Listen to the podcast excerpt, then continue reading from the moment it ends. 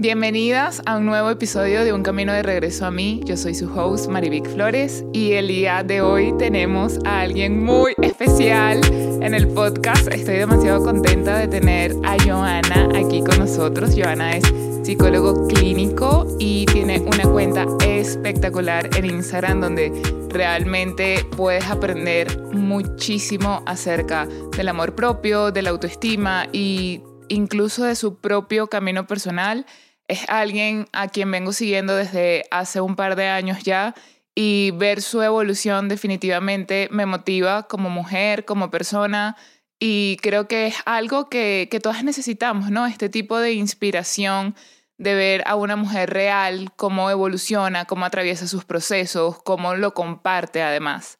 Así que el día de hoy vamos a estar hablando sobre el amor propio y varias cositas que conlleva, ¿no? Esto del amor propio y también cómo hoy en día esta, esta generación está como acercándose más al amor propio y también como definiendo cada una qué es el amor propio para cada una de nosotras. Entonces, bienvenida Joana a este espacio, un honor tenerte aquí. Gracias Marví con esa tremenda introducción, agradecida, honrada mucho por, por tus palabras, por tu mirada, por tu cariño, que es sincero, que yo recibo y además eh, va de vuelta. Y, estoy muy feliz por la invitación, muy feliz por, por estar aquí, por hablar de algo que me apasiona mucho. Y, nada, contentísima y con toda la mejor energía para conversar con todos los que nos estén escuchando. Sí, yo ayer escribí en mi Instagram, dejé una cajita de preguntas y las tengo aquí en mi celular. Voy a leer eh, algunas de las que dejaron, pero que quisiera eh, partir sobre qué es el amor propio para Joana. Sí. Para Joana, em, eh, como de las dos cosas, tanto a nivel de profesión como psicólogo y como Joana a nivel personal, ¿no? Como cómo se fusiona esto y qué es para ti. Mira, em, yo debo decir que de pronto si tú te metes en mi cuenta y como que ves todo lo que yo comparto y tal, y lo vas a comparar con lo que te voy a decir, es como que, Joana, pero que es ese tipo de respuesta, ¿no? Pero yo realmente creo que hemos como sobrevalorado el concepto de amor propio en sí mismo. Y, y, si me dices a mí como una definición, yo creo que es más como un estilo de vida en el que tú seas muy amable contigo, sobre todo en los momentos en que las cosas no salen como tú esperas, en los momentos en el que tú crees que ya no puedes más, en esos días donde te sientes horrorosa, en esos días donde tú ni te soportas en esos días ser amable con uno mismo, definitivamente para mí ese es el amor propio.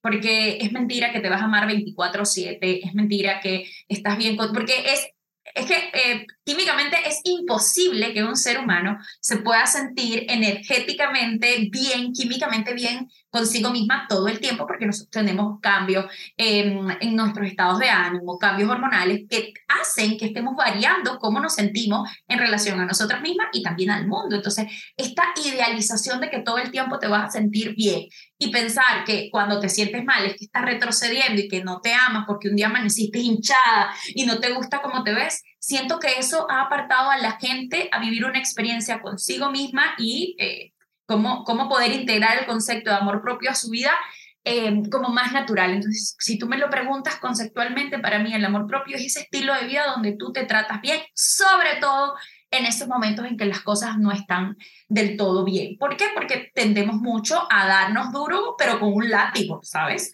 Con nosotras mismas, tendemos mucho a hablarnos de manera muy despectiva, cualquier cosita, ay, es que tú eres una tonta, es que tú esto, es que tú lo otro, es, ya va, amiga, por favor, tratar de ser amable. Y cuando tú te metes en tu cabeza que el amor propio es ser amable contigo mismo, se siente como, ah, pero eso es fácil, yo lo voy a intentar. Ah, o sea, que el amor propio no es que tengo que pararme temprano, hacer... Eh, eh, eh, autocuidado y, maripositas y tal, sino que ser amable conmigo. Yo creo que eso es más como logrado, ¿no? Es como que yo lo puedo lograr.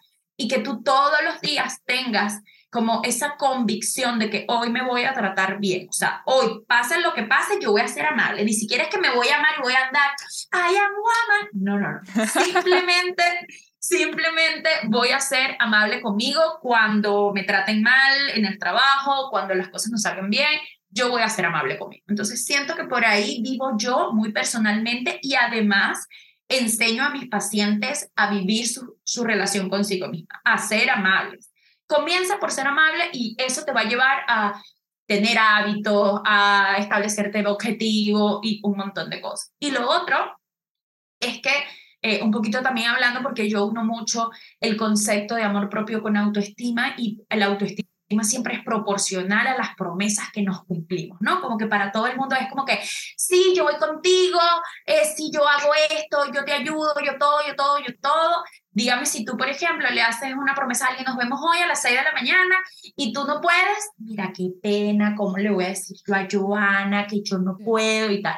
Pero si tú te haces una promesa a ti, ni te das una explicación, es como que, ay, bueno, da lo mismo porque soy yo. Entonces, cuando tú comienzas todos los días a ponerte una promesa diaria, un pequeño objetivo diario, y hay llueva, truene o relampague, cumplirlo, primero, tú, el valor que tienes tú, sabes, como tu autoconfianza, mejora.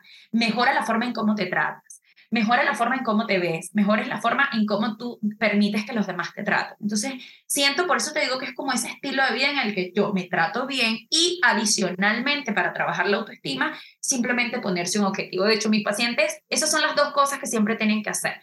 Ponerse un objetivo diario, llueve, trono, relampaguee, cumplírselo para trabajar un poco la, eh, la autoconfianza y trabajar, recuperar nuestra autoestima, que no, recuperar no es la palabra, porque no es algo que perdemos o ganamos, ¿no? Sino que ese concepto que tengo de mí en este momento, trabajarlo en función a que sí me estoy cumpliendo y a todos los días tratar de ser amable consigo misma. Y son cosas que son que se pueden lograr. Y como se pueden lograr, las personas trabajan em, como muy enfocadas en el cumplimiento de estas dos cositas. Ser amable y ponerte objetivos diarios para trabajar tu autoconcepto y tu autoestima.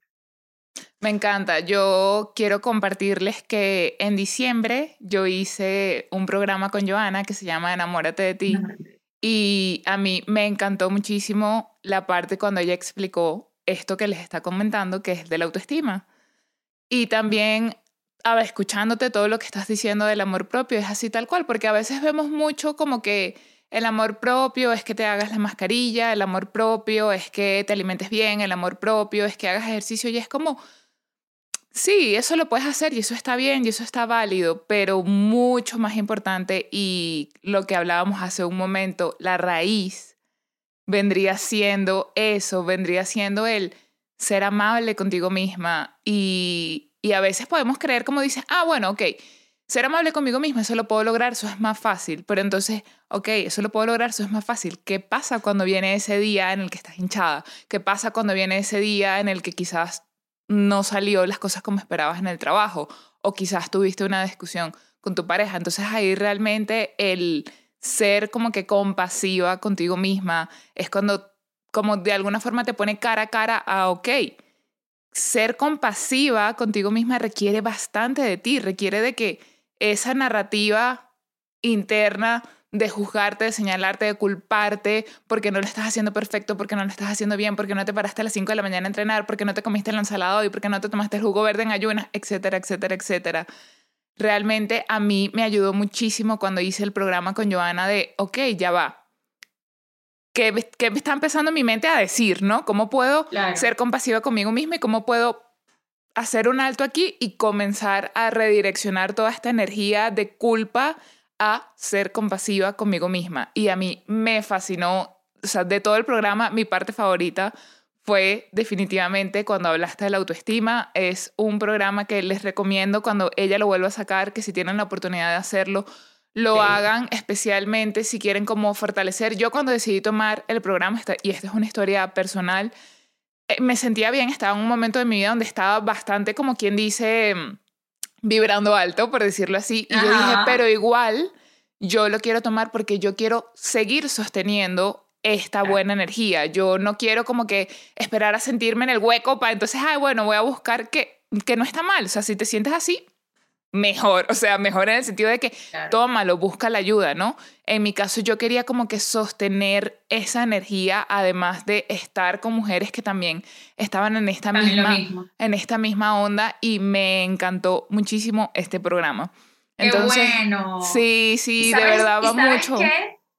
Que estás diciendo, o sea, dos cosas que, que yo considero que, que son muy importantes. Lo primero es la razón por la que yo te decía que es un estilo de vida, porque eh, muchas veces vemos el amor propio como un camino, ¿no? Entonces eh, vemos como que cuando yo llegue, ves que ahora como vendemos mucho el amor propio, entonces cuando yo lo logre, yo era antes como bajar los 5 kilos, entonces como cuando yo logre tener amor propio, yo lo voy a haber logrado todo en esta vida, ahora sí mi vida va a ser genial, porque además imaginamos una vida genial sin una vida sin eh, malos momentos, sin emociones llamémoslas no negativas, pero químicamente negativas porque activan en tu cuerpo eh, químicos que te hacen sentir no tan bien, pero que también son necesarias para tu cuerpo. O sea, una persona no puede estar sin miedo porque el miedo es el que te protege de situaciones de, peligro. Eh, una persona no puede estar eh, sin cambios de, estado de ánimo porque entonces estaría una persona psicótica que está seis meses em, sin, sin esos cambios en el estado de ánimo. O sea, es necesario entender que más que un sitio a donde vamos a llegar es ese camino constante en el que yo estoy haciendo pequeñas decisiones por mí, en las que yo constantemente estoy eh, haciendo pequeños pasos, porque además creemos que, que todo es como de un día para otro y de que todo el mundo los está amando y yo no me estoy amando. Y ese, ese mismo camino que tú inicias pasito a pasito es, vale y cuenta mucho. O sea, a veces mis pacientes, Joana, tú sabes que yo me prometí que iba a hacer cinco veces entrenamiento, hice dos, yo, increíble, o sea, de no hacer nada, hacer dos, es demasiado, porque así tú hagas uno de cinco minutos, es un gran paso que estás dando para mejorar tu autoconfianza, tu autoconcepto, para estar ahí contigo, para darte un espacio. Entonces, yo soy muy fans de verlo como, como el camino único, o sea, este es el único camino. Y lo otro, que yo cuando van mis pacientes, yo soy como muy efusiva y tal, cuando van mis pacientes que yo, bueno, se encuentran con análisis, sanar tu niño interior, que no son cosas cómodas, eh, no, que no son cosas tan divertidas, Em, yo también hablo mucho, yo soy muy pro, eh, tenemos que integrar la, la, tristeza, tenemos que integrar la rabia, tenemos que integrar los malos momentos, porque van a seguir pasando. Entonces, cuando tú idealizas una vida como, sabes, eh, onda, yo siempre necesito estar bien y yo tal, cuando lleguen las cosas no tan buenas, te puedes caer, porque tú piensas que eso es que mi vida otra vez, para nada, o sea, yo, yo siento que una vida sin integrar eh, eh, lo malo, lo no tan bueno, por llamarlo de alguna forma, es una vida eh, como muy, muy, muy desde, desde la idealización y no desde lo real, ¿no? Entonces yo, por ejemplo, a mis pacientes, unas prácticas que hacemos cuando ya están pasando la consulta, es que yo les digo a ellos, ahora mismo no tengo una colita, pero imagínate, yo les digo a ellos, cómprate, yo tengo aquí una pulserita, en la mano, cómprate una colita, que no sé, en, muchas partes se llama diferente, pero para sujetarte el cabello, y entonces tú cuando estés bajoneada, tú te la pones y tú te la mantienes durante cuatro horas. Entonces tú ahí dices lo que tú quieras de la vida y que la, ya la vida y la vida y la vida y Dios mío y para allá y para acá. Te lo pones porque es imposible que no lo vuelvas a sentir. Mejor intégralo, intégralo a tu día, intégralo a lo que está pasando, date el permiso porque cuando no expresamos nuestras emociones nos vamos a enfermar y tienes que integrarlo. O sea, cuando tú integras en tu vida que tú eres, por eso te decía al principio de ser amable, que lo más importante es que cuando te pasen estas cosas seas amable contigo, que cuando estés bien seas amable contigo, que cuando estés hinchada seas amable contigo y no te pongas el pantalón que te aprieta, sino que te pongas algo que te quede más suelto. Y ahí tengo que aclarar una historia que tú comentaste en Enamórate de ti, que dijiste, yo tengo varias tallas de pantalones, porque yo decidí que yo no me voy a dar más mala vida. Y me acabo de acordar ahorita que mencionaste eso. Nada, de hecho, por ejemplo, cuando yo, si voy a París, que hace poco fui para el cumpleaños número 5 de mi hijo, que lo celebramos en grande porque para una psicóloga cinco años de vida es demasiado importante. Yo como mamá lo viví diferente porque los cinco primeros años de vida son sumamente importantes en la personalidad, en las carencias afectivas del niño, en las heridas de la infancia. Entonces, para mí, de verdad, lo viví muy emocional porque fue, fue una graduación para mí. Entonces, claro, fuimos a Disney y tal, ese día, imagínate, yo no suelo comer pan blanco, tal, porque me suele inflamar, no sé qué. Entonces, claro, yo fui a París, comí lo que se come en París, comí lo que se come en Disney, regresé, yo cuido mucho mi alimentación por un tema muy de cómo me siento, cuando estoy comiendo como cosas que no me nutren, la energía está baja, eh, ando como de mal humor, ando inflamado, entonces yo cuido mucho mi energía, la cuido demasiado de cómo yo me siento, de qué es lo que quiero dar, ¿no? Y al día siguiente yo no me iba a poner un pantalón apretado, yo agarré mi talla 36, tengo por ahí un 38 y me la puse ese día sin mirar, ya yo los tengo clasificados, pácata, me lo pongo listo, ese, ese día súper cómoda, como si nada hubiese pasado. Lo que hice fue que me cambié la talla del pantalón, ¿entiendes? O sea, como que también tenemos que ser amables con nosotras. Si tú tienes la menstruación, no te pongas la ropa que te queda apretada porque estás siendo una grosera contigo misma. Entonces, yo creo que mm, y a mí hay una palabra que me gusta mucho y es, y es resguardarse, ¿no? Yo, yo siento que, que uno tiene que resguardarse a uno mismo de lastimarse, ¿no? Como que uno sabe que cosas te van a lastimar, pero uno para adelante, uno va y lo hace, ¿no? Como que resguárdate, o sea, cuida de ti, cuida. Y ahí es donde yo hablo mucho de la amabilidad, o sea, sea amable contigo, así como tú eres tan amable con los demás. Oye, haz lo mismo contigo para que tú veas cómo la vida cambia en un 2x3. O sea, te cambia la vida cuando tú comienzas a decir, o sea, yo le diría esto y. A mi mejor amiga. Y yo, otra cosa que en el, en el, en el programa eh, hay, una parte, porque en el programa es 14 eh, días y yo durante todos los días hablo un tema que envío por un audio con algunas actividades. Entonces, imagínate que tú dilo en voz alta. Las cosas que tú piensas de ti, cuando tú las dices en voz alta, tú dices, qué, qué barbaridad, pero es que yo soy la persona más... O sea, que tú te digas, pero es que tú qué boba eres, que tú... Se siente súper feo, porque acuérdate que tiene que ver con un pensamiento que primero no es tu realidad, primero no te define y cuando tú lo dices en voz alta te das cuenta que te estás diciendo una locura que te estás tratando sumamente mal. Entonces, em, siento que, que, esos pequeños, ¿sabes? Como date cuenta que estamos hablando cosas que podemos hacer sin, sin tanta profundidad. Em, y también para las personas que nos vayan a escuchar eso, ¿no? Como intentar tener una vida donde seas amable contigo, te lo juro que te cambia la vida. Te lo juro que cambia mucho cómo, cómo, cómo vives la situación y cambia ese, ese concepto ¿no? de amor propio. Hay un tema que quisiera tocar que es todo este, como todo este revuelo, no sé si sería la palabra, de las mujeres millennials, ahorita millennials, y, y, y, cómo vemos el amor propio, como, por ejemplo, yo le decía a Joana el otro día, como estas canciones de Taylor Swift, de Miley, de Shakira, la última canción de Shakira que ha sido tan controversial, ¿Cómo, o sea, cómo lo ves tú desde el punto de vista eh, de psicólogo y personal? Vuelvo a, repetir todo esto que está pasando, ¿no? Cómo las mujeres están, sin que sea como las mujeres se están como imponiendo o están siendo groseras o quieren decir que ellas ahora son mejor porque además Joana también tiene estudios sobre género, y entonces me gusta muchísimo como, como escuchar, ¿no? Esta opinión. Sí, bueno, em, eh, que la gente siempre dice, bueno, yo soy feminista, bueno, yo estudié feminismo, yo estudié literal eh, estudios de género, muy a violencia de género, que fue durante muchos años en lo que trabajé y, y, un tema que me apasiona mucho y ahora lo trabajo desde otras miradas porque sigo trabajando con mujeres, igual trabajo con hombres y trabajar con hombres es muy bueno también son personas que tienen un problema y la solución es sumamente fácil.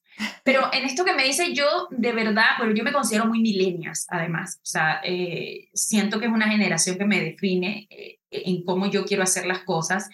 Y eh, yo hice un, un, envío el día de, de, Shakira, que yo quedé impactada con la canción de Shakira, em, y de cómo socialmente antes tu mamá, mi mamá, mujeres de 40, 50 años todavía, eh, nos enseñaron mucho a que los trapitos sucios se lavan en casa, o sea, que tú no tienes que estar diciendo que el hombre te muerto cacho, que porque eso es tu culpa, que tú lo descuidaste, seguro fue porque te fuiste de viaje, seguro porque tú no quisiste tener sexo con él, seguro porque esto. Entonces, había, eh, siento que este asunto de no poder expresar lo que tú sentías y como tú no lo, no lo podías expresar, había mujeres que se quedaban en su casa. Yo tuve una paciente que un día me dijo, eh, cuando trabajaba para el Ministerio de la Mujer, como que ella no podía decirle a nadie ni a su mamá que su esposo le pegaba y era infiel porque le iban a echar la culpa a ella, ¿no? Entonces, como te enseñaron a que no podías hablar de estas cosas porque daban vergüenza, sencillamente había muchas mujeres que vivían situaciones súper violentas, súper groseras, súper infieles en casa y que no tenían ningún apoyo ni podían hablar de eso porque si tú decías que alguien es infiel, esa la, la culpa era tuya, ¿no? Entonces era como, oye, ser mujer implicaba tienes que estar flaca porque socialmente había una presión muy fuerte eh, por estar delgada, porque tenías que buscarte un buen marido, porque tenías el hijo, si tenías el hijo tenías que tener la hija, tenías que tener un buen trabajo, tenías que ser buena ama de casa, tenías que siempre tener ganas de tener sexo, tenías que estar siempre impecable y además de todo, si tu pareja te era infiel, era tu culpa. O sea, onda, eh. ¿en qué momento ser mujer era tan difícil? Y temas como el de Miley, como el de Shakira, temas comienza eh, a, a, tener otra mirada y se usan como referencia a que tú claramente puedes decir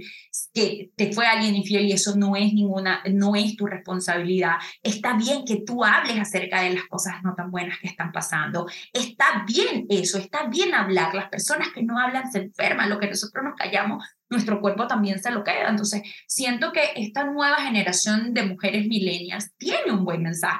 Yo hacía el ejemplo de mm, eh, J Balvin. J Balvin, se, cuando se hace referencia a él, él dice que él es José. Y J Balvin ha tenido ataques de pánico, J Balvin ha tenido ataques de ansiedad y él ha hablado abiertamente de la ansiedad. La generación que sigue a J Balvin hace, normaliza este tema y hablamos acerca de este tema, ¿viste? En el caso de Shakira, que Dios mío, pero ¿cómo a quién le va a ser infiel a Shakira? Porque ser infiel no depende ni de lo buena que tú estés, ni de lo que hagas, ni de, que, muevas las caderas. Nada, ni que muevas las caderas, depende también de una decisión personal que tiene la otra persona que te es infiel, depende de un montón de factores, porque sí es cierto que en una relación, si bien tú no eres culpable de que tu pareja te es infiel, ¿dónde estabas tú que no te diste cuenta de todo lo que estaba pasando? Sería la pregunta, ¿no?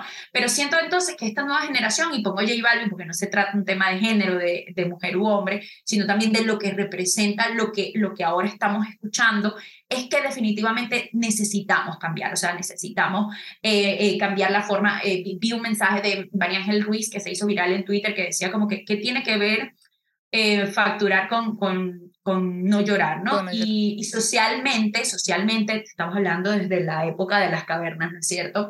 Las mujeres lo que hacíamos era llorar porque no podíamos hacer otra cosa. Entonces, este tema en el que Shakira, que además utiliza Bizarrat, esta música de plata, las mujeres ya no lloran, las mujeres facturan, te dice, mira, hay otra forma de hacerlo, o sea, te vas a echar a morir los primeros días como cualquier proceso de duelo, pero no, no, no va a pasar nada, luego vas a empezar a ganar dinero, luego vas a, poder vivir este proceso de otra forma.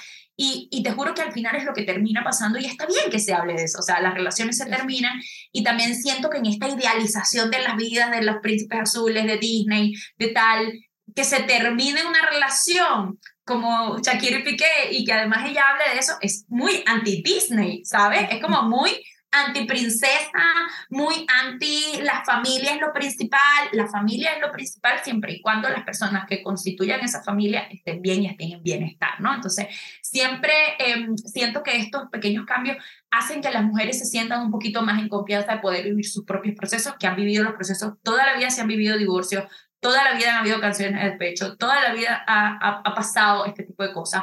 Pero Shakira también nos mostró que directamente tú puedes decir a una persona que es infiel, le puedes decir el nombre de la tipa infiel y está bien eso. O sea, es un proceso y se tiene que vivir. Lo va a vivir Shakira, lo vas a vivir tú y lo voy a vivir yo. No, y también la, como, la situación. Como tú acabas de decir, el, el hablar más de esto también como que abre camino a, a, estas personas que vienen, que vienen atrás, que vienen creciendo y es como empezamos a normalizar más todo esto, porque del 2020 para acá también ha habido un boom con todo lo que es el bienestar, con todo lo que es hablar de las emociones. Por suerte, con todo... por suerte se puso de moda. Sí, con todo lo que es hablar de, bueno, de ser vulnerable, que ser vulnerable no está mal, que como tú dices, expresa tus emociones porque si no las vas a reprimir, el cuerpo se las va a quedar y las va a sacar en una enfermedad más adelante. De alguna u otra forma eso va a salir.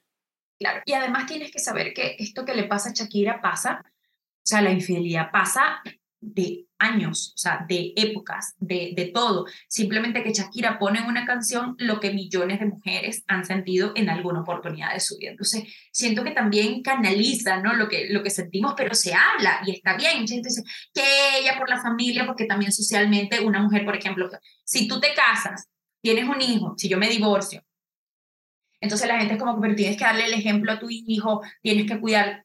¿Qué va a aprender el hijo? Bueno, que la mamá, eh, que tuvo una separación, que la mamá le dolió. Son procesos que es inevitable que se viva y que no está mal que una mujer lo viva y que además tu hijo te voy a decir. De hecho, el gran problema con las heridas de la infancia es porque nosotros idealizamos a nuestros padres, como que tu padre siempre tuvo que haber estado para ti, tu mamá siempre, tu, tu mamá no pudo haber preferido irse de viaje que estar contigo, tu mamá no pudo haber preferido el trabajo que estar contigo, porque idealizamos la maternidad y la paternidad como lo único que tienen que hacer es ser nuestros padres y se nos olvidan que son unos seres humanos que pasan por procesos como tú, o sea, y como yo, y como todas las personas. Entonces siento que Shakira movió mucho el tema de la infidelidad, movió mucho el tema de la rabia y del dolor que se siente cuando alguien te es infiel. Movió, y de hecho... La maternidad, siento también, porque mucha gente empezó a decir como que los hijos, los hijos y los hijos, y que el ejemplo para los hijos, mucho, fue demasiado controversial realmente. Yo eh, subí una historia acerca de eso y yo decía, o sea, entiendo que que a veces pensamos como papás, y es un gran error además, eh, que podemos evitar ciertas situaciones. Podemos evitar algunas situaciones dolorosas para nuestros hijos, pero hay procesos en los que los hijos tienen que pasar porque son parte de su historia personal.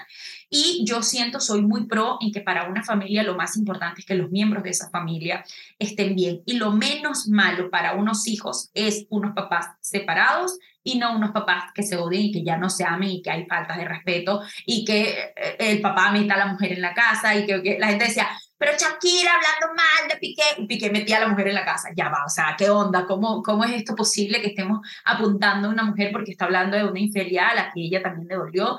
Insisto, como le ha pasado también a muchas mujeres. Entonces, ciertamente los papás a veces estamos muy esforzados por evitar sufrimiento a los hijos, pero lo único que podemos vivir es acompañar ese proceso con los hijos porque, y, y, de hecho, fíjate que la maternidad antes se vivía mucho desde el sacrificio, ¿no? Es como que mientras yo más te amo, significa que yo más dejo de hacer cosas por ti. Entonces había, habíamos, existía mamá que después estaba, que, que quería que la mamá, que la hija se hiciera cargo de ella porque yo di todo por ti, entonces ahora tú, tú no quieres hacer nada por mí. Entonces tenemos que dejar de, de vivir estas ¿sabes? Como estos ejemplos donde uno tiene que dar todo por todo, incluyendo los hijos, porque tú tienes que resguardarte a ti, porque eso también asegura que tus hijos sean unas personas felices, porque definitivamente el precio que se paga emocionalmente para que tu madre deje de vivir su vida por ti, bueno, se paga en terapia, con sufrimiento, se paga con necesidad de aprobación, se paga con un montón de cosas. Y lo otro que yo rescato de todo esto que pasó también eh, con Shakira es que a la final que es importante, ¿no? Que al final ponemos como en, el ojo del huracán temas que han pasado durante mucho tiempo, pero de los cuales no se hablan. Y siento que es eh, lo, lo, verdaderamente importante. Yo de verdad debo admitir que para mí fue guau esto de que ya los trapitos sucios ya no se lavan en casa. Después Erika de la Vega subió algo hablando. Me encantó lo, de, Erika de, la Vega, me encantó. estamos hablando de que definitivamente el cuerpo se enferma cuando tú no sacas esa rabia. Entonces la canción de Shakira, cállate, yo, yo a mi esposo se la cantaba y él, mi amor, pero o sea, ¿qué pasa? Bueno, ponte las pilas, pero la mujer ya no lloramos, la mujer facturamos. Entonces es como, está bien eso. Y, y, también tienes que saber, y todas las personas que nos están escuchando, yo por ejemplo, eh, eh, una chica me escribió como que sí, pero ella tampoco, faltándole el respeto, le decía groserías a la, a la, a la, a la otra, ¿no? Como al amante. Mm, y, yo también decía, bueno, todo lo que nosotros decimos en relación a Shakira, Piqué, todo eso son nuestros propios juicios personales. Entonces también, siempre cuando nosotros estamos viendo una situación, ahí estamos hablando más de cómo nosotros haríamos las cosas. Es como el que dice, el que vende, ¿no? Como, que la y tú vas a vender aceites de o tú vas a hacer esto. Bueno, tú no lo harías, pero tú no puedes hacer juicio de lo que... De, lo que otro haría. Otra persona por cómo tú lo haces. Si tú no lo haces, perfecto. Si tú no cantarías esa canción, pues perfecto. Si tú no harías eso, pues perfecto. Pero el que lo haga, no está mal que lo haga, porque también tenemos que aceptar que hay mil formas de poder vivir las situaciones y que, no, y que ya en esta actualidad tenemos que dejar de pensar que hay una única forma de poder vivir un despecho y es tú con tus amigas encerradas. No, mi amor, es que ahora se canta y de aquí en adelante la canción de Shakira Forever va a ser la canción de, de, de hecho, ahora en, en, TikTok hay muchos como estos donde ahora ya no le dicen como ya, perdón que te salpique, sino que ponen, perdón que te San Felipe, perdón que te, o sea, ya, todo no lo he visto, no lo he visto. Ya todo el mundo me lo pasaron ayer, ya todo el mundo está hablando también eh, de, de, lo que dolió y, y, al final no, no podemos ver algo como, como siempre hay que evaluar el contexto, ¿no? Y, socialmente en este momento siento que fue muy, eh, como, como muy, muy puntual eh, y fue muy acertado lo que hizo Shakira de hablar de, de de temas que siempre han pasado y, y, que está bien que se haga. O sea, que ya los trapitos no se lavan en casa que tú puedes hacer con tu trapo lo que tú quieras. Lavarlos públicos, lavarlos eh, eh, en privado, no lavarlos, hacerte la loca. Lo que tú quieras hacer con tus trapos, de lo que tú sientes, está bien porque cada uno está haciendo lo mejor que puede con lo que ha aprendido, ¿no? A veces, ojalá yo lo hiciera de otra forma. Bueno, pero tú lo haces. Si, si por ejemplo, si yo me pusiera mi pobre Joana de hace, no sé, yo por ejemplo, yo, yo tengo casada y yo tengo nueve años con mi esposo, si yo a veces digo, coño, pero es que yo era un fastidio a los 23 años, con tal y tal. Claro, me tenía 23 años y ni por aquí todas las herramientas que ahora mismo tengo. Entonces, es lo mismo, no podemos mirar las cosas simplemente por lo que está pasando, sino también eh, eh, por todas las herramientas y por todo lo que hemos vivido en este preciso momento eh, de nuestra vida. Eso a mí me hace mucho recordar que yo en algún punto decía como que es que yo hubiese querido vivir en una época, en la época de antes, en los años 50 o 70. Y el año pasado yo como que reconocí y me di cuenta y dije, no, no, o sea, yo estoy viviendo exactamente en el momento que tengo que vivir. Yo estoy, o sea, como que pude reconocer y ver, ya va, o sea, aquí estos últimos años ha habido un cambio global absolutamente de todo, en la manera de cómo pensamos, cómo nos expresamos, en lo que tú estás diciendo de que no existe una sola manera de expresarte, existen miles, no existe una, una fórmula mágica perfecta en donde diga tienes que hacerlo así porque si no lo haces así está mal. Eso no existe. Entonces, quizás para muchas personas hace demasiado ruido porque es como, ¿qué está pasando? El mundo se está volviendo loco, esta generación, esta generación no sirve o esta generación tal. No, porque entonces te enfocas en lo que no tienes, en la carencia de así no debería ser, porque debería ser de tal forma, porque son más juicios personales. Ajá, sino más bien nos enfocamos en que, hey, esto es lo que tenemos hoy y así el mundo está funcionando hoy y así el mundo está evolucionando hoy. ¿Cómo agradeces por la evolución que eres capaz de ver hoy en día? Eres capaz de verlo por tus propios ojos, eres capaz de vivirlo, de presenciarlo, de sentirlo y decir, hey, el mundo está cambiando, se está expresando de una manera diferente. Las, sobre todo, yo le decía a mi novio el otro día, ayer justamente en la mañana, le decía, hey, o sea, yo siento que hay una revolución de las mujeres increíble. Y estoy demasiado feliz de vivir en esta época y de poderla ver y experimentar y sentir con mis propios ojos. Claro, y ojo, em, y no significa que lo tienes que hacer todo, fíjate, ¿no? Fíjate que ahora yo, yo a veces me he puesto, oye, qué difícil es ahora ser mujer millennials en esta actualidad, porque onda, tienes que tienes que usar copa menstrual, tienes que ser vegana, no puedes usar fast fashion, o sea, no puedes usar Zara, tienes que comprar de la calle, eh, tienes que reciclar, no puedes tomar Coca-Cola, no puedes tomar azúcar, eh, no puedes beber alcohol, tienes que ser fitness, tienes que salir a correr, tienes que tomar creatinina, tienes que hacer esto, arreglarte el cabello, no uses tintes con amoníaco, como que, pero ya va, ¿en qué momento se acaba la vida? O sea, ¿en qué momento vivir la vida se volvió tan, sabes, como que ahora en todo este mood de que tenemos que hacer un montón de cosas, hábitos, ta, ta, ta, ta, ta, ta, no dice, Dios mío, pero hay tantas cosas buenas que yo no sé qué es lo que tengo que hacer. Y es el punto donde todo lo que se adapte a ti y todo lo que vaya con tu estilo de vida y todo lo que vaya con lo que tú crees, lo puedes adaptar y lo que no, no es que está mal, sino que no te funciona a ti. El tema, por ejemplo, la gente dice, no, pero es que el aborto está mal, no, porque esto está mal. Bueno, porque para ti funciona así, pero permite que haya la libertad de para el que lo pueda hacer, lo hace, eh, permite que la libertad de, por ejemplo, en, en, en, esto que estamos hablando, para el que quiera reciclar, pues que recicle, para el que quiere usar la copa menstrual, pues que la use, para el que quiere eh, cuidar el medio ambiente, por otro, otra parte lo hace. O sea, es decir, también tenemos que de todo lo que estamos viviendo, porque si no es agobiante también, ¿no? De todo lo que se está viviendo, onda, adecuarlo a lo que tú crees y a lo que te va haciendo sentido a ti. Y tú dices, ¿sabes qué? O sea, de pronto yo no hablaría de mi infidelidad como Shakira, pero sí es cierto que es una mirada diferente y bueno, está bien, porque eso también ha ayudado a muchas mujeres a decir, ¿sabes qué? ¿Por qué? Porque tenemos las mujeres en mente de que si te son infieles eres tu culpa. Muchísimas mujeres con la canción de Shakira, ¿sabes qué? O sea, no es mi culpa que me es infiel, o sea, más bien el, el mamá tal eres tú, o sea, el maluco eres tú. O sea, eh, siento que es eso, que, que, al, que al final es, es una revolución porque se está hablando de eso, pero bueno, desde el 1800 estamos haciendo revoluciones pequeñitas, pero se están haciendo. lo que sí es cierto es que da gusto vivir en este, en este momento con apertura de mente, o sea, con la apertura de que quédate con lo que a ti te haga sentido. Yo, por ejemplo, he escuchado, yo no soy feminista, amiga mía, eh, colega, yo no soy feminista porque las feministas andan pelándose los senos, entonces eso qué tiene que ver.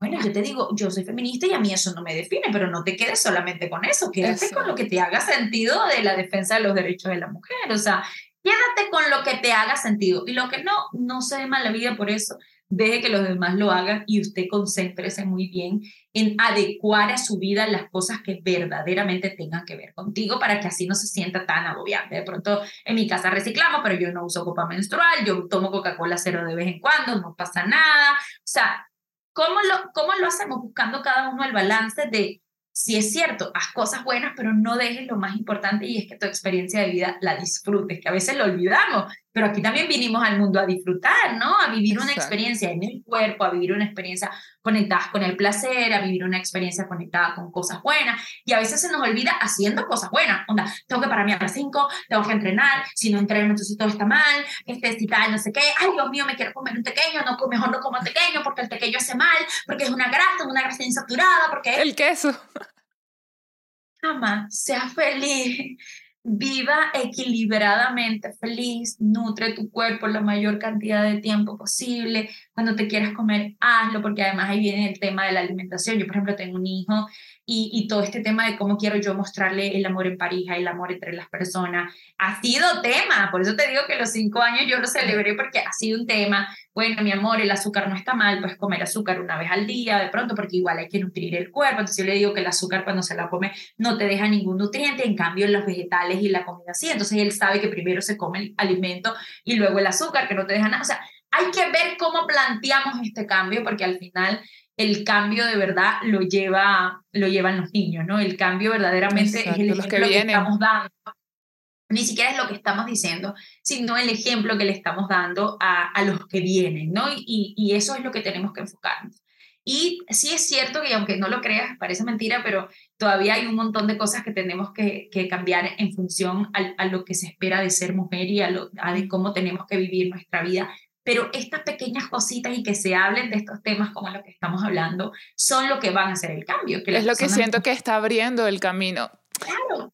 lo han abierto desde muy atrás y, wow, creo que en este momento me siento agradecida por eso, ¿no? Y agradezco a todas las mujeres de atrás que nos abrieron el camino.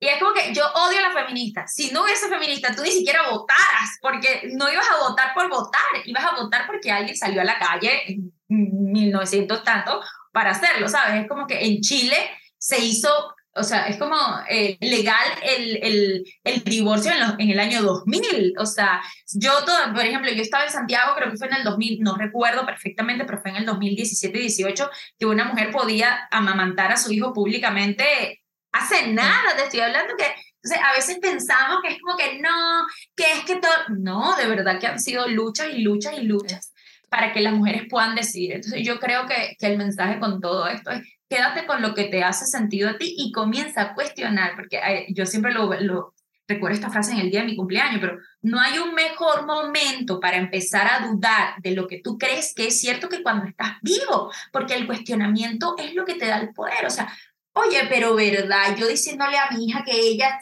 tuvo la culpa de que el otro le fuera infiel porque ella nunca quería, estaba de mal humor. Oye, no, de pronto ella no tiene la culpa. El cuestionamiento es la revolución. Eso es lo que yo creo que es la real revolución.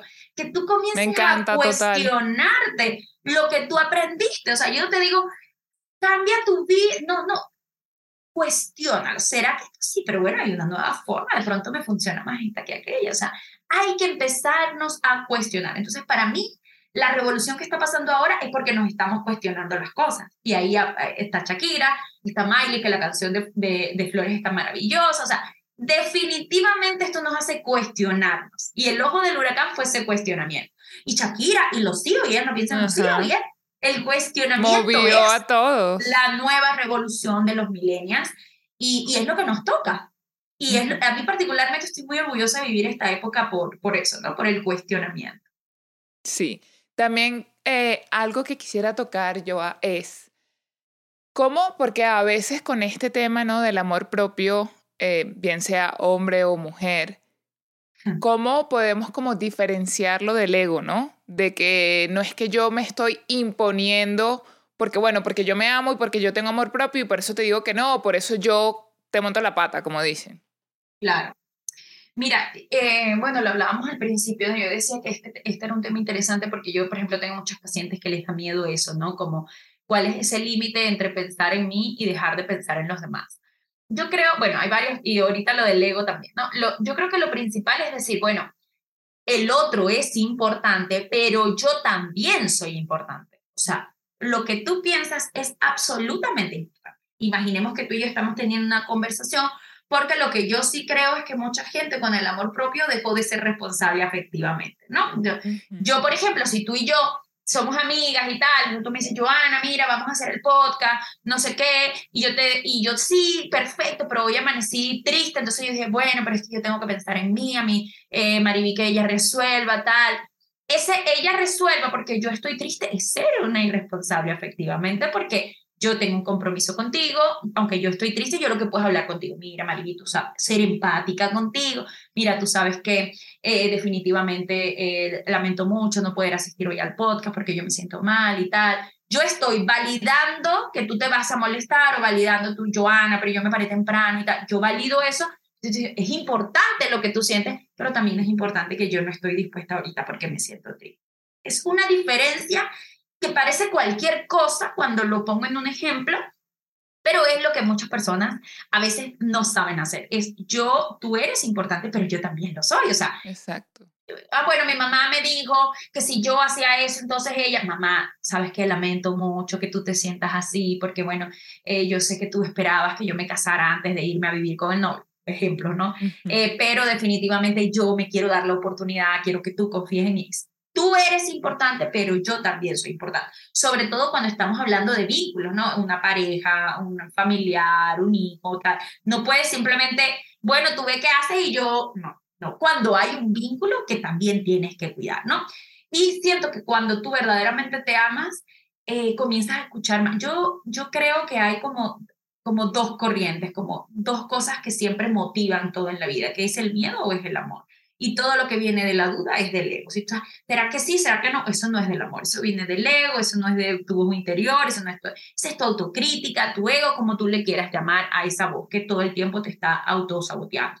Y cuando las cosas se sienten como más desde el amor, desde el respeto por ti y por mí, es algo que va fluyendo y es algo que verdaderamente tú aprendes a equilibrar. Entonces, yo siento que para esto es, yo soy importante y la otra persona también lo es.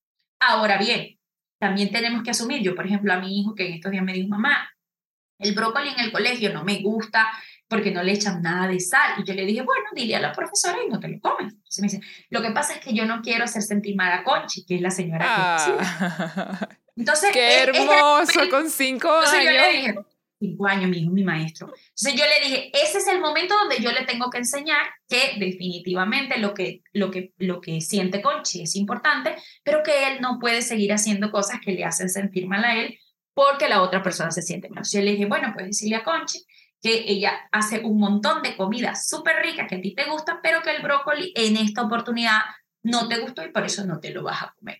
Es decir, él no se lo come, que es principalmente lo que yo le quiero fomentar a él, que es importante lo que él sienta, pero con el respeto de Conchi, porque a él le importaba, yo le decía, bueno, amor, le dice que ella hace comida súper rica, pero que en esta oportunidad no te gustó. Entonces, él, la próxima me dijo, mamá, hoy no comí brócoli, pero me comí mi tortilla de patata. Quiere decir que él entendió el mensaje. Es importante lo que tú sientes, pero no es irrelevante lo que otra persona sienta. ¿Por qué? Porque nosotros vivimos en un mundo que somos sociales, que estamos, sabes, como que eh, tampoco podemos lastimar al otro y decir, bueno, tú resuelve, porque eso es ser irresponsable eh, afectivamente y no es la idea. O sea, una cosa no tiene absolutamente nada que ver con el otro. Entonces, cuando yo trabajo mi amor propio es porque para mí lo más importante es lo demás. Lo más importante son mis hijos, lo más importante es mi pareja, lo más importante es que todo esté bien. Pero si tú no estás bien, todo se siente súper horrible, estás de mal humor, estás súper triste, has dejado todo. O sea, es como yo, yo pongo el ejemplo de, imagínate que tú me dices a mí, Joana, dame la cola. Dame la cola significa dame un aventón, llévame hasta el sitio llévame para hasta tal sitio. Entonces yo veo, perfecto, yo te voy a llevar porque yo tengo medio tanque. Entonces yo te monto en mi carro, no, yo te llevo. Y mi hijo, mamá, yo tengo que ir al judo, llévame. Y yo lo llevo, lo llevo, lo llevo. Lo llevé a él, te llevé a ti, hice todo tal. Y yo me quedé sin gasolina a mitad de camino porque yo hice todo por los demás y yo no cuidé, no tuve ojo de cómo estaba mi gasolina para llegar hasta mi propio destino. Entonces, la idea es yo puedo dar para las demás, pero yo también tengo que cuidar mi propio camino, mi propio proceso de vida, mi, lo que yo soy, lo que, lo, lo, la forma en como yo me estoy resguardando y protegiendo, también lo tengo que cuidar, porque tú eres importante, mi hijo es importante, es importante que lleguen a sus cosas, pero también es importante que yo llegue a mi propio camino, ¿no? Que yo llegue a mi propio destino. Entonces, siento que eso es lo que estábamos viviendo, donde yo solamente tenía que pensar en los hijos, en la pareja, en los amigos y tal, y no importaba lo que yo sintiera. Entonces, estamos viviendo ahora en esta nueva, en esta nueva época en la que yo te digo, es cierto, yo valido lo que tú piensas, es importante, pero también es importante lo que yo siento. María Ángel Ruiz subió en estos días algo hablando un poquito de, de mm, interesante que ahora estamos viviendo como una época donde estoy muy yoísta, un poquito hablando de todo esto también. Sí. Eh, y, yo le respondí un, comentario que, me han, eh, que le han dado mucho me gusta. Definitivamente es que socialmente a nosotros nos enseñaron que teníamos que cuidar a los demás. De hecho, un niño está jugando y se lo quita. Dáselo, hay que enseñar a compartir. Ah, sí, sí, sí. Préstale el juguetico para que el otro y, y, lo que tú quieres, ¿no? El sentido de pertenencia, eh, que, que, tú sepas que también lo que tú, lo que tú eh, sientes es importante. Entonces, desde niños nos enseñaron a cuidar a los demás y no a cuidarnos a nosotros mismos. Y lo que estamos haciendo en esta revolución de cuestionamiento es definitivamente empezar a decir, lo que tú sientes es importante, pero lo que yo siento también es validar también lo que sentimos y siento que el amor propio, como lo estamos viviendo, es también validarme a mí misma, o sea, entender que yo existo, ¿sabes? Porque viste que ahora es como que todo yo estoy sola, yo tal, y sentimos que no nos vemos a nosotros, sino nos vivimos como en tercera persona y no te das cuenta que tú existes, tú también te acompañas, tú también te puedes dar consejos, o sea, tú estás para ti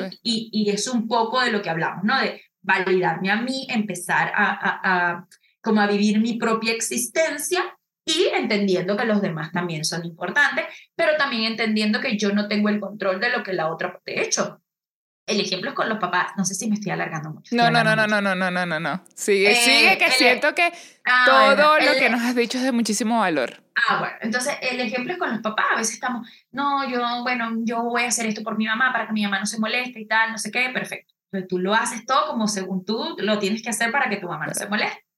Se molesta por otra cosa. Entonces tú dices, Dios mío, pero es que yo no gano una. O sea, lo hice para que ella no se molestara, igualito se molestó porque nosotros podemos hacer un montón de cosas, pero la otra persona va a reaccionar según su propio proceso, según su propia historia, según lo que ella cree que es correcto o no, según si es que ella cree que nada es suficiente. O sea, a veces estamos tan condicionados a hacer cosas para que el otro nos quiera por nuestras heridas de la infancia, por todo lo que aprendimos de que teníamos que demostrar a los demás el amor y tal, que se nos olvida lo más importante, que el otro, hagas lo que tú hagas, va a reaccionar según como esa persona tenga en su sistema de creencia y en su propio proceso de vida, eh, ¿sabes? Como las herramientas para hacer. Entonces, independientemente de lo que tú hagas, tú no puedes controlar lo que la otra persona siente, ni siquiera puedes controlar el sufrimiento de los demás.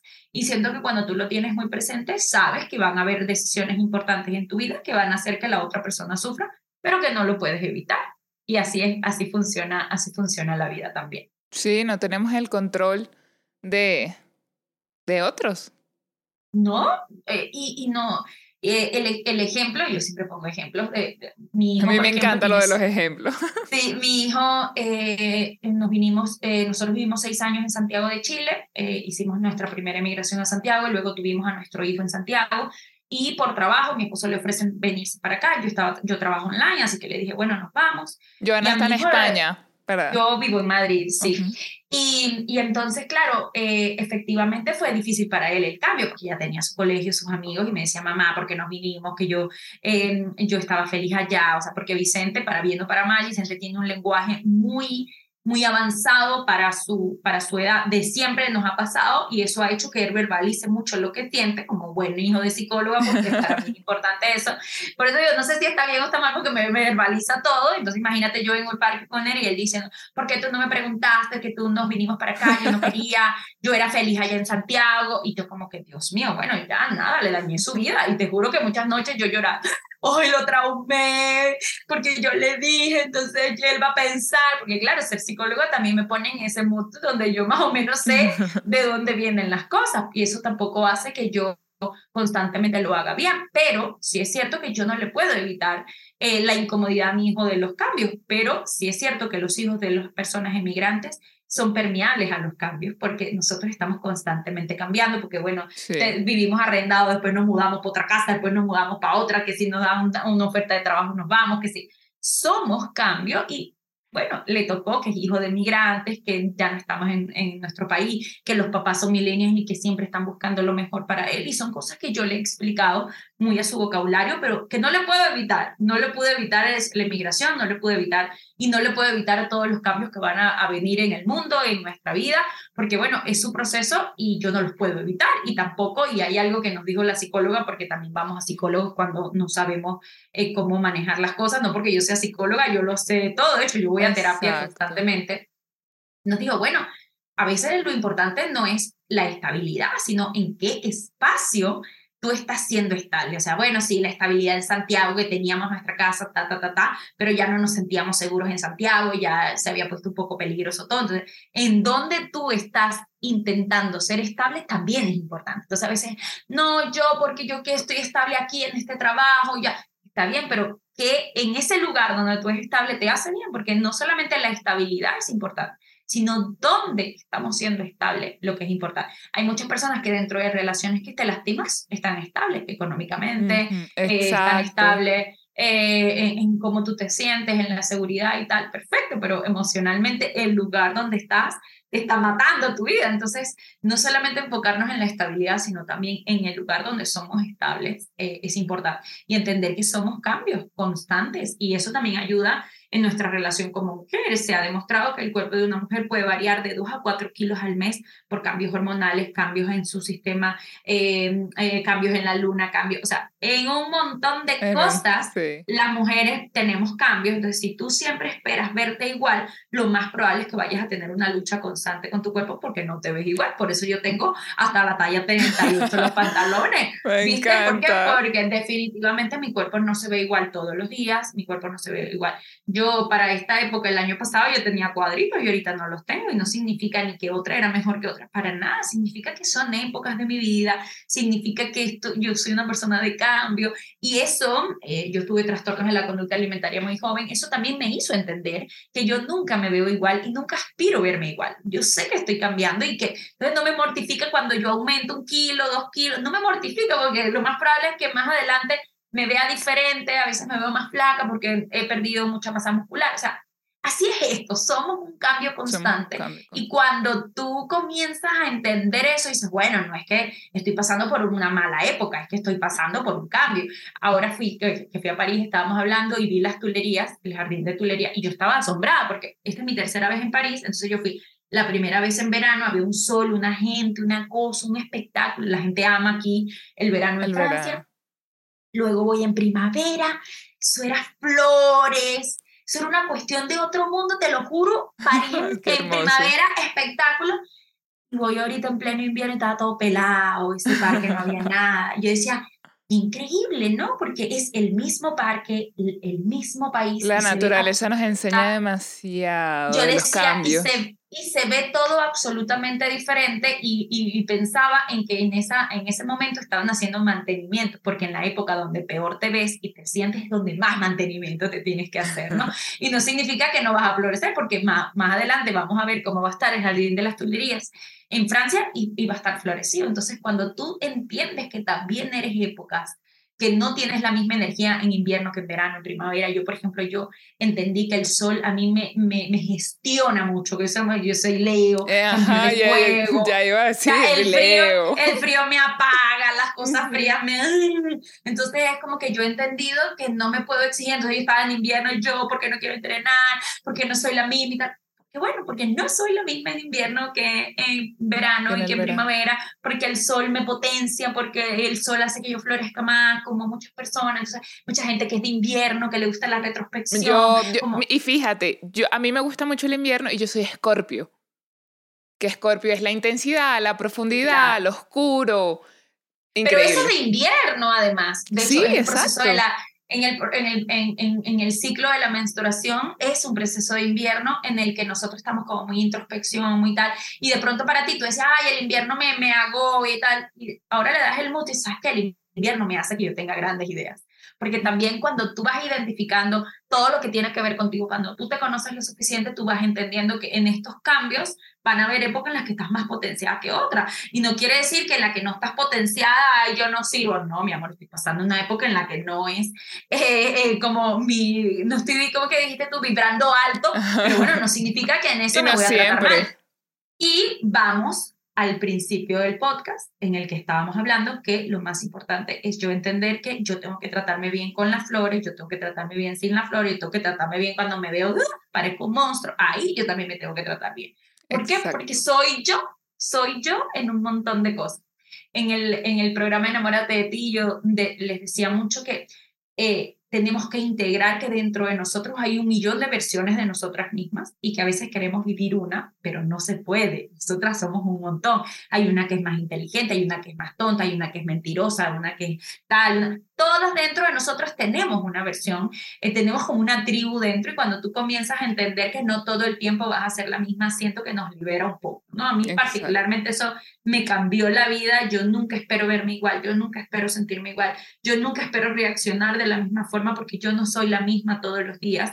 Y siento que eso también eh, eh, es, como de una forma como de liberarte, ¿no? Como que, bueno, yo voy a ver cómo lo resuelvo. O sea, si viene algo malo, bueno, veré cómo lo hago, porque no, lo, no, lo puedo, no lo puedo predecir tampoco. Y lo que sí sé y que debemos saber todos y que deben saber todas las personas, si es que nos están escuchando hasta este minuto del, del podcast, si es que no se han ido, si están lavando los platos todavía, Em, es que definitivamente todos tenemos las capacidades y todos tenemos los talentos necesarios para poder tener una vida soñada y sobre todo para poder afrontar situaciones difíciles. O sea, todos tenemos herramientas para nuestro propio proceso en el que podemos, eh, ¿sabes? Como naufragar, porque a veces no se siente como transitar, sino como naufragar sí.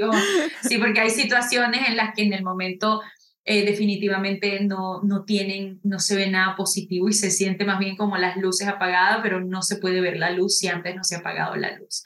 Y, y siento que eso, y muchas veces desde el conocimiento decimos, yo soy esto, yo soy buena persona, yo soy, yo soy, yo soy, yo soy inteligente, yo soy bondadoso, yo soy bueno, pero hasta que no lo pones en práctica es simplemente un concepto que tienes de ti. Y a veces tu alma necesita esa, esa experiencia y, y a veces tenemos como mucha resistencia a vivirla.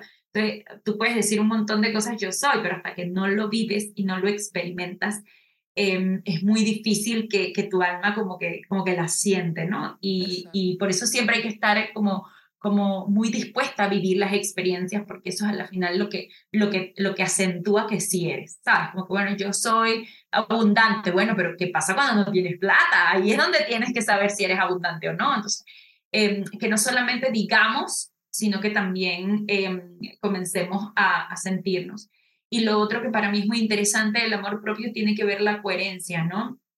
A veces estamos como eh, muy amables para los demás, pero para nosotros no. Yo digo que yo me amo, pero me trato mal. Yo digo que me amo, pero digo que los demás me traten mal. Eh, yo digo que me amo, pero estoy en sitios donde me hacen daño. Yo digo que me amo, pero no pongo límites. Entonces, yo siento que cuando vas trabajando el amor propio, también vas trabajando la coherencia entre lo que dices que eres y lo que haces por ti entre las veces que el amor propio para mí también es, no darle tanta comodidad a la pereza, ¿sabes? No como decir, bueno, tengo pereza, pero yo sé las cosas que me hacen sentir bien y cómo yo me quiero sentir, entonces yo lo tengo que hacer, ¿sabes? Entonces, eh, siento que la coherencia nos lleva mucho a la acción, ¿no? Cuando comenzamos a integrar lo que estamos diciendo de nuestra vida y lo que verdaderamente estoy haciendo para mi vida, lo que no se ve en redes y lo que nadie ve es las decisiones que tomas tú por ti misma, ¿no? Tipo, yo me levanto en la mañana y digo, bueno, hay días en los que me quedo durmiendo, hay días en los que digo, yo me quiero levantar porque a mí me gusta orar en la mañana, me gusta ese momento conmigo, entonces pero me levanto, hay días que no. Son cosas como la educación que nadie ve, pero son cosas que tú decías por ti. Ahí es el verdadero amor propio. No cuando tú te vas para el parque y te tomas una foto, para nada. Eso es una foto y ya está. Sino lo que haces contigo, lo que piensas contigo, lo que haces por ti, las decisiones que tomas por ti en silencio, eh, en tu intimidad, contigo, en tu mente. Eso es el amor propio. No lo que compartimos. Lo que compartimos es cómo debería verse. Pero, pero definitivamente cómo cómo lo vives tú tiene que ver un poquito con esa coherencia entre lo que dices y lo que empiezas a hacer por ti. Sí. Me encanta, Joa. Te quiero dar las gracias. Creo que eso que acabas de decir es, es como que un buen mensaje para cerrar. Y también creo que toda la conversación fue de muchísimo valor, nos aportas bastante conocimiento y sobre todo como desmitificar un poquito eso de que el amor propio tiene que verse perfecto, de que el amor propio es que esté feliz 24/7, de que el amor propio es que la casa esté, no sé, perfectamente ordenada, que te levantes a las 5, que entrenes, todo eso que ya hemos visto. Y, y realmente decir, ok, esta es la raíz ¿no? del amor propio. Y como bien dijimos durante la conversación, si te resuena, tómalo. Si no, existen mil formas de expresarte, mil formas de tú decir, bueno, esto es lo que resuena conmigo y esto no. Entonces, agradecida un montón contigo. Muchísimas gracias por, tener espacio, por tener espacio para estar aquí con nosotras y por compartir. Espero que todas y todos hayan disfrutado pues este episodio. Nos vemos eh, en una próxima ocasión. Les voy a dejar en este podcast la cuenta de Joana para que vayan a, a, ver su contenido, para que vayan a aprender, para que vayan también a inspirarse de esta mujer súper Leo. Super Leo. Eso, eso también eh, ha quedado claro eh, el día de hoy. De verdad, gracias Mariby por todo lo que haces y además gracias por la invitación.